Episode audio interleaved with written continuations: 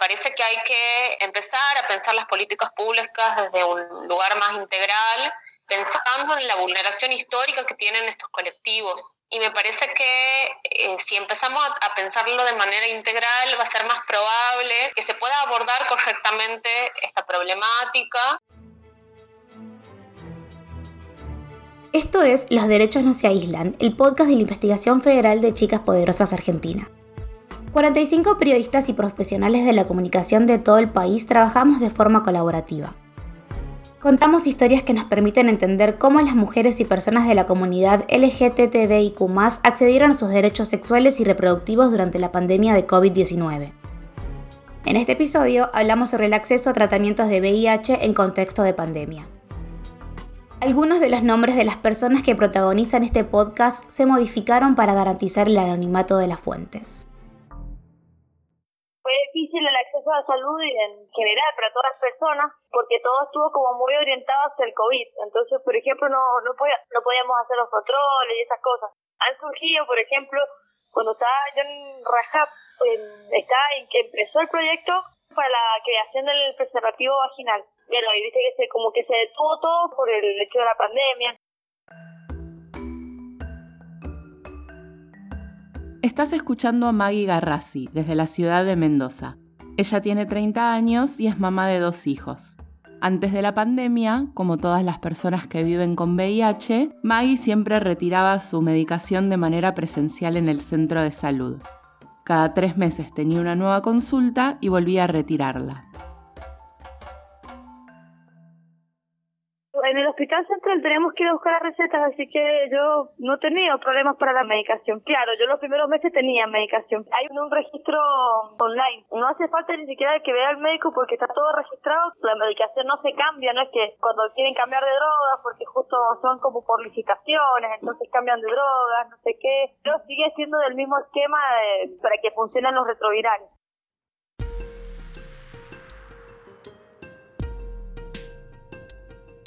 Esquemas se les llama a los modelos de medicación que combinan al menos dos clases de medicamentos para tratar el virus de la inmunodeficiencia humana.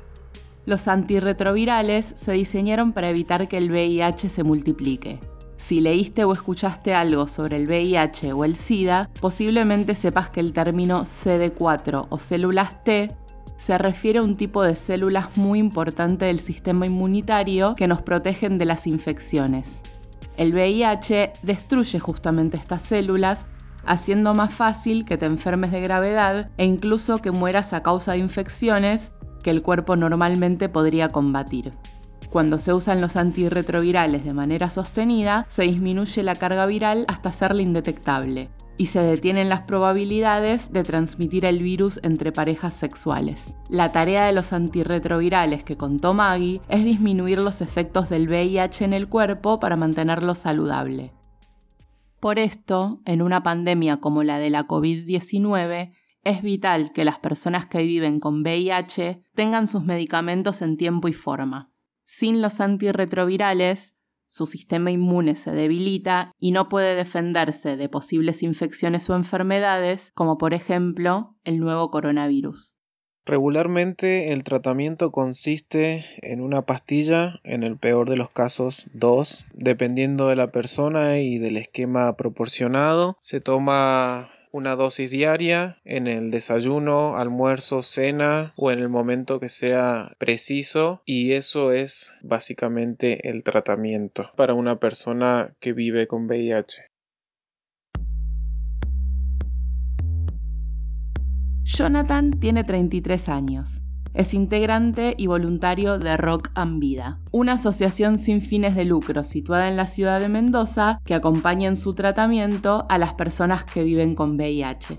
Otros espacios similares son los que brindan ICW Argentina, el capítulo local de la Comunidad Internacional de Mujeres Viviendo con VIH-Sida, y RAHAP, la red argentina de jóvenes y adolescentes positivos, a la que Maggie llegó gracias a una conocida no era mi amiga, pero en ese momento en un grupo feminista, algo así, la chica estaba y, y se enteró de mí, entonces ella ella también es positivo y me, me contactó. ¿Qué sé yo? Era un grupo de contención, aprendí un montón con las redes, porque por ahí los médicos no te dicen nada, no te explican bien las cosas por ahí. Desde Rock and Vida trabajan acercando recursos a las personas con diagnóstico positivo, como apoyo psicológico y grupal. Tenemos nuestro centro de testeos de VIH y hepatitis. También se hace contención social, se asiste a personas en situación de calle las personas que trabajamos eh, de manera voluntariada somos alrededor de 300. Según el boletín epidemiológico elaborado por el Gobierno Nacional, hasta 2019 se estimaba que en Argentina hay 139.000 personas con VIH, de las cuales el 17% desconoce su diagnóstico. La llegada del coronavirus a la Argentina en marzo de 2020 tuvo consecuencias en la organización del sistema de salud a nivel nacional y local. Y las organizaciones sociales que trabajan con la población VIH positiva enfrentaron nuevos desafíos. En pandemia no estamos trabajando en el momento, todos nuestros recursos fueron destinados a COVID. En lo personal, mi tarea comunitaria fue totalmente entorpecida por las innumerables restricciones que se generaron eh, una vez que se declaró la situación de emergencia sanitaria, se restringió la, asistencia médica y el acceso a la salud de las personas que vivimos con VIH. Por lo tanto, se hizo un abandono casi total de las enfermedades crónicas, incluyendo esta. Jonathan transformó su diagnóstico positivo en el activismo social desde el que hoy acompaña a otras personas. Esto lo ayudó a conocer historias aún más complicadas de quienes conviven con el virus. ¿Cómo es vivir con VIH? Al recibir el diagnóstico fue muy impactante, difícil, tanto como para mí y, la familia, sobre todo la familia fue la que la que recibió el mayor impacto de lo que estaba sucediendo. En ese momento no, no teníamos nada de información con respecto al tema y, y, lo primero que se pensó fue en la muerte, posponer todos los planes de vida de todos eh, fue difícil. Fueron procesos con psicólogos, procesos de aprendizaje, de capacitación, pero con el tiempo al obtener información psicológicamente generé una respuesta positiva hacia el tema y logré salir adelante logré procesar algo totalmente negativo en su momento y transformarlo en algo muy positivo. Me hace sentir útil, me genera mucha satisfacción, me generó un hábito de trabajo.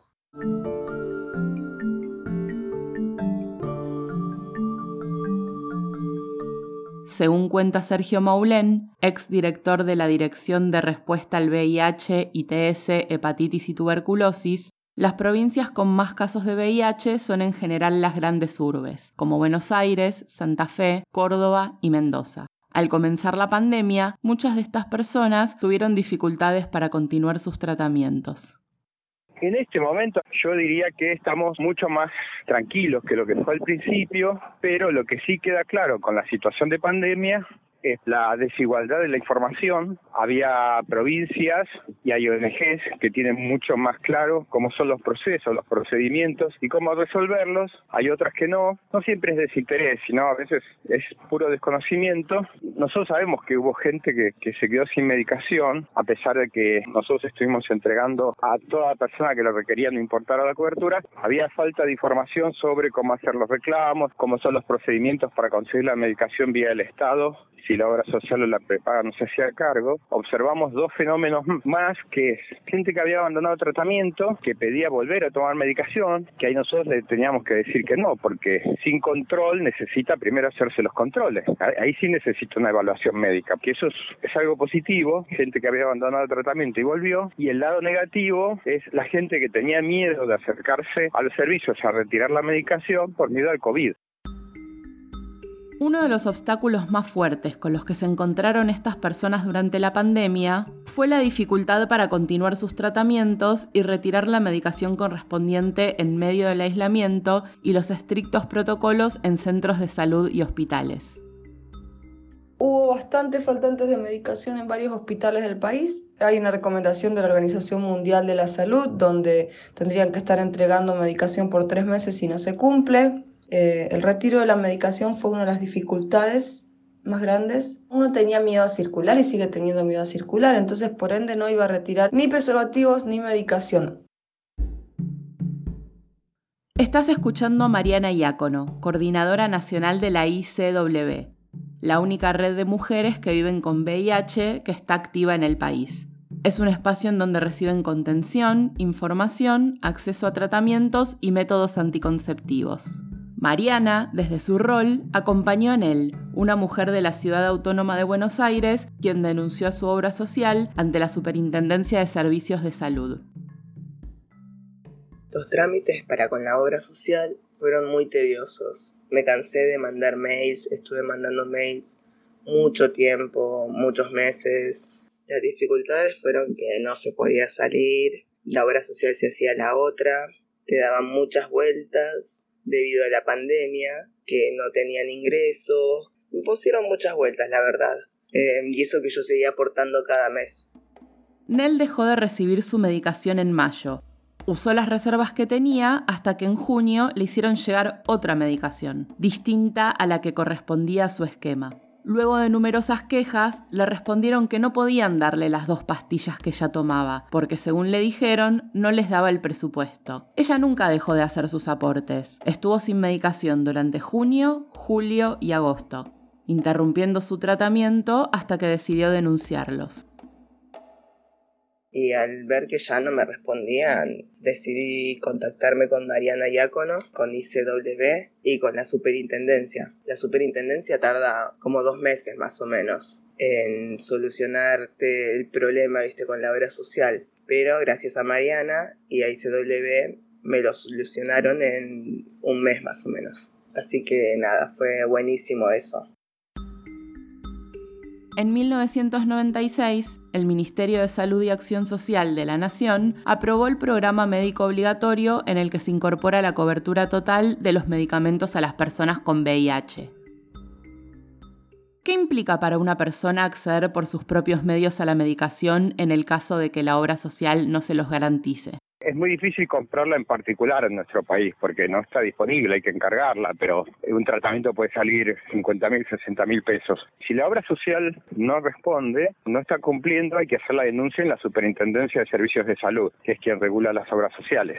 Intiman a la obra social para que cumpla. Ahora, si la persona está en riesgo de quedarse sin medicación, lo que tiene que hacer es contactarse con la dirección de VIH del Ministerio de Salud. El teléfono es 4379 9017 Ahí los abogados los ayudan para que la obra social regularice la situación y mientras tanto el ministerio le entrega la medicación hasta tanto la obra social se regularice.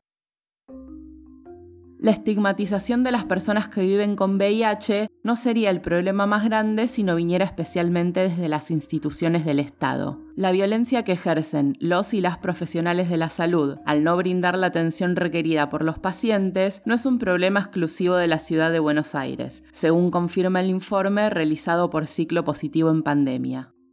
Cuenta Maggie que en Mendoza también sucede lo mismo tienen todo digitalizado en el sistema. Por ejemplo, yo me atrasé, venía a buscarla y ya me dieron, en vez de darme para tres meses, me dieron para un solo mes nomás. Como una especie de represalia. Te retan, es como que... Claro, no toqué eso que me molaba, que era como una especie de, represalia de por qué no fuiste a buscar la medicación durante un cierto tiempo, encima te retan. Estoy como bastante alejada del sistema de salud porque realmente no me gusta el sistema de salud. Los colectivos que históricamente no han accedido a la salud pública en condiciones igualitarias requieren acompañamiento de las organizaciones de derechos humanos como Andes, una entidad sin fines de lucro que trabaja en derechos humanos con foco en las provincias de Tucumán y Jujuy. Fernanda Jotondo es coordinadora del área de género en la organización y trabaja con la población trans y travesti. Me parece que hay una profunda desconfianza de ese sistema las personas trans no se acercan al, sistema público de salud, eh, no, no, lo sienten amigable. Aún así, en situaciones donde, no se nos han contado personas HIV positivo, por ejemplo, que no quieren ir a buscar la medicación porque se sienten maltratadas, eh, o se sienten discriminadas o se sienten estigmatizadas. Me parece que eso genera una brecha y un obstáculo para el acceso a la justicia enorme, más de lo que creemos, porque claramente más allá de que, esas oficinas acepten, obviamente deban cumplir sus funciones como eh, parte del sistema público de salud, me parece que no es que las personas trans no llegan, sino que no quieren llegar directamente porque se sienten expulsadas de ese sistema de salud pública. Martín González también trabaja en Andes, en los equipos de género y de defensa. Es abogado especialista en género, diversidad y derechos humanos. Es uno de los responsables a cargo de llevar la querella por el transfemicidio de Ayelen Gómez en la provincia de Tucumán. Martín resalta que el rol del Estado debe ser revisado. Existen personas muy amigables dentro del Estado. No deberían llamarse personas amigables porque como creemos y consideramos, todas las personas que trabajan en el Estado tendrían que cumplir sus funciones porque justamente es un servicio público. Yo creo que a nivel normativo Argentina tiene normas, leyes muy hermosas, muy de vanguardia y, y todo lo que querramos, pero el real obstáculo es que el Poder Ejecutivo tenga un presupuesto real para que diseñen políticas y estas políticas puedan hacer efectivo el cumplimiento de una norma y para que las personas puedan acceder realmente a estas instituciones. Claudia es trabajadora social y es una de las fundadoras del CETRANS, el Centro Educativo Trans de Puertas Abiertas que funciona en la provincia de Tucumán. El acceso a la salud pública, porque no tienen obra social nada, preferían no ir. Y preferían no ir porque, al igual que con la escuela, a la escuela han ido, como han ido a la iglesia y se han sentido expulsadas. En el sistema de salud se han sentido maltratadas. Primero porque al sistema de salud público vos tenés que ir a primera hora de la mañana para conseguir turno. La chica de la mañana no le pidas que hagan nada porque a la noche laburan. Eh, hay una cama de, de changas jóvenes que al no tener perspectiva de vida más allá, de una expectativa de vida más allá de los 35 años, hacen la siguiente ecuación. Me enamoré a los 30, 35 años, con suerte, si no me matan antes. Si me infecto, cobro la pensión. Con esa pensión alquilo departamento, me voy de mi casa y bueno, me tengo que morir lo mismo. Y esto te lo digo porque lo he escuchado en más de una decir como que les termina siendo una solución el HIV. ¿Por qué? Porque al no tener expectativa, no solo de tener una vida digna, de decir yo me voy a jubilar, como no van a tener nada, su proyecto, aunque suene tremendo, estudiar no voy a estudiar, labura no voy a conseguir, prostituta es lo máximo que voy a lograr, en chicas, chicas estoy hablando, ¿no? En 2019, la pensión no contributiva que podían cobrar algunas personas que viven con VIH desde el Estado era de 7.280 pesos, mientras que la canasta básica alimentaria era de 11.117 pesos, según la Fundación GEP. En las personas trans, la prevalencia de VIH supera de 30 a 100 veces la de la población general y su incidencia es mayor en contextos de vulnerabilidad como la situación de pobreza y el trabajo sexual. Además, según datos de la Secretaría del Gobierno de Salud Nacional en 2019, de las personas que viven con VIH, el 34% son mujeres trans. A lo largo de, la historia de nuestro país, eh, las crisis económicas siempre han sido preocupantes. Cuando mm, perdimos nuestro Ministerio de Salud hace un par de años y el presupuesto sufrió un recorte bastante importante, nos llevó a preguntarnos cómo y sobre qué eh, situación nos tocaba trabajar. Teniendo en cuenta el presente y el contexto de pandemia en el que vivimos y que todos los recursos fueron destinados a COVID, a futuro nos encontraremos con un buen número de, enfermedades no diagnosticadas, un alto porcentaje de diagnósticos positivos, tanto como para VIH, hepatitis eh, y otras ITS. Y la situación de los diagnósticos durante la pandemia de COVID-19 es que no sabemos si la gente se está testeando de VIH. O sea, no sabemos si están haciendo este test de VIH para detectarlo. Eh, seguramente que no, porque los hospitales hasta hace unos meses te decían que no te acerques, que si no era por COVID, que no sé qué. Entonces, un año sin hacerse controles y sin saber si la medicación está haciendo efecto o no. Y yo creo que la pandemia de COVID-19 lo que va a afectar directamente es que no vamos a saber qué pasa con esos fallecidos y fallecidas que tenían VIH y que fallecieron teniendo COVID. ¿Cómo va a pasar ese número de esa persona fallecida? ¿La tasa de mortalidad de VIH va a aumentar o va a seguir igual y va a parecer que nadie falleció de las personas con VIH?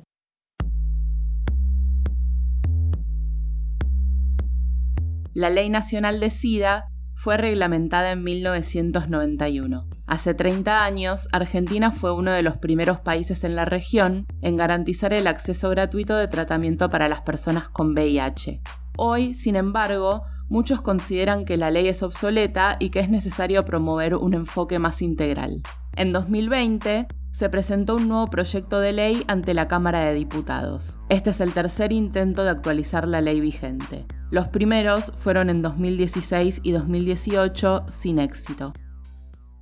Como sociedad nos falta aprender mucho. Primeramente no quedarnos con lo que pasó hace tres décadas. Segundo, tener más empatía, aplicarlo en la vida en general. También debemos aprender a hablar de VIH de manera neutra, actual, sin miedos, sin tintes políticos ni religiosos, e implementarlo en la familia como un tema más a tocar en la mesa, en los momentos de, entretenimiento y así sucesivamente. Las personas con diagnóstico positivo reciente necesitan sobre todo una contención psicológica haciendo acompañamiento y abordaje de todo tipo, enseñando, guiándolos e insertándole información. De esta manera logramos a futuro una buena adherencia y un buen estado de salud.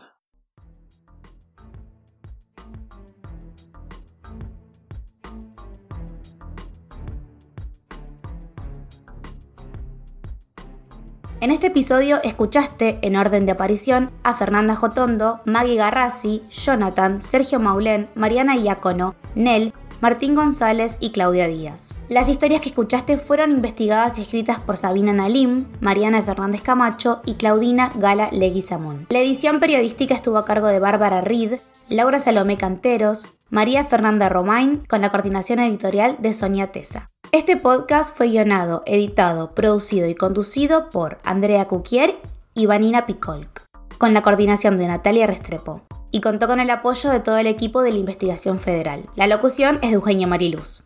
La investigación federal fue coordinada por Nicole Martín y Carla Nudel. Podés seguir a Chicas Poderosas Argentina en Twitter, Instagram y Facebook. Para conocer todas las historias de los derechos no se aíslan, visita www.losderechosnoseaislan.com.